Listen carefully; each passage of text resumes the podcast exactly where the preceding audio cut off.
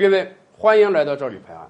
最近一两年啊，全国各级法院那真是卯足了劲啊，在抓老赖，打击这个失信被执行人。因为咱们清楚啊，太多的案子，法院判完之后没法执行，那这个判决不成一张废纸了吗？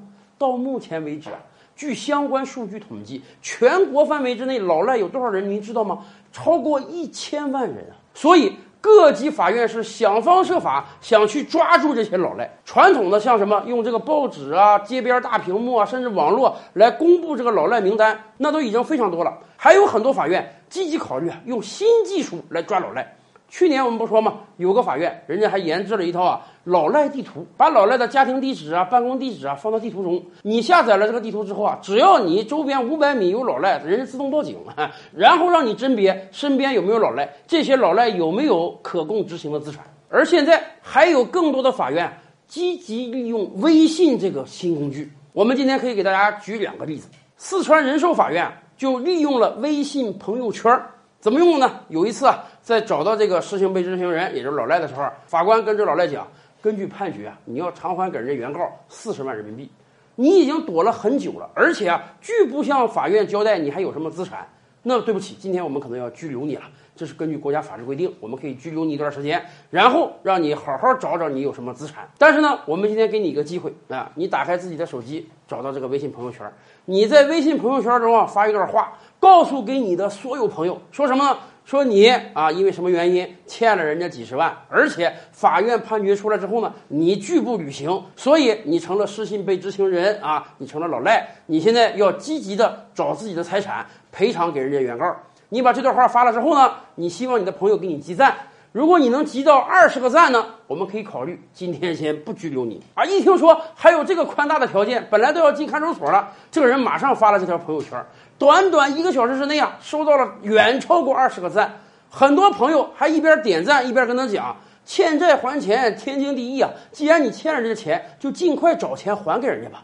在当天，这个人努力的跟各个亲戚朋友又借到了两万块钱，先还给原告啊，跟原告达成了未来的还款协议。所以法院说，基于你这个态度比较良好，那算了，今天就先不拘留你了。希望你未来呢，积极按照你这个还债协议来履行。相关法官也说啊，这个老赖啊，他能在朋友圈中发这个消息，告诉他的所有朋友他欠债不还，等于未来啊，他的所有朋友能共同帮着法院监督他，要求他还款。因为咱们知道，对于一个中国人来讲，朋友是非常重要的，面子也是非常重要的。如果你在朋友圈中告诉每一个人我是个老赖，我这钱还不还的话，那你这个人以后将如何自处呢？所以啊，利用朋友圈逼老赖还款啊，那真是一个非常棒的方法。无独有偶啊，杭州江干区法院最近也好好的利用了一下微信朋友圈。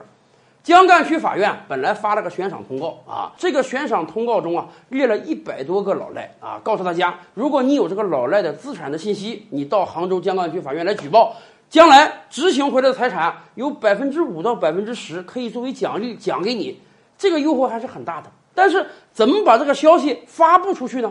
传统的发布方法，我们可以借由网络呀、报纸啊、电视啊、广播，但这些啊效果不一定好，不一定精准。人家杭州江干区法院想了个妙招，在朋友圈中投广告。咱们知道啊，今天打开朋友圈，除了我们能看到自己朋友的动态呢，还能看到很多企业投放的广告。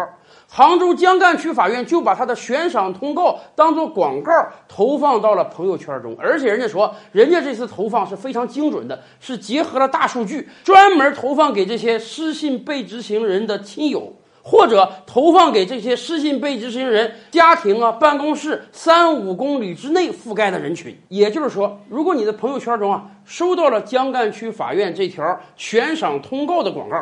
那么很有可能，要不然你的亲戚朋友中啊有这种老赖，要不然你所区域三五公里之内呢有这种老赖。这样的话，收到广告的人是更有可能帮助法院提供信息，找到老赖资产的。这种投放方式就比传统媒体要精准的多了。大家看到了吧？全国各级法院是会不断的推陈出新，用各种各样的新方式去寻找老赖的。所以，我们还得提醒老赖那句话。如果你欠了别人的钱，还是尽量还吧。更多大千世界，更多古今完人，点击赵吕拍案的头像进来看看哦。赵吕拍案，本回书着落在此。欲知大千世界尚有何等惊奇，自然是且听下回分解。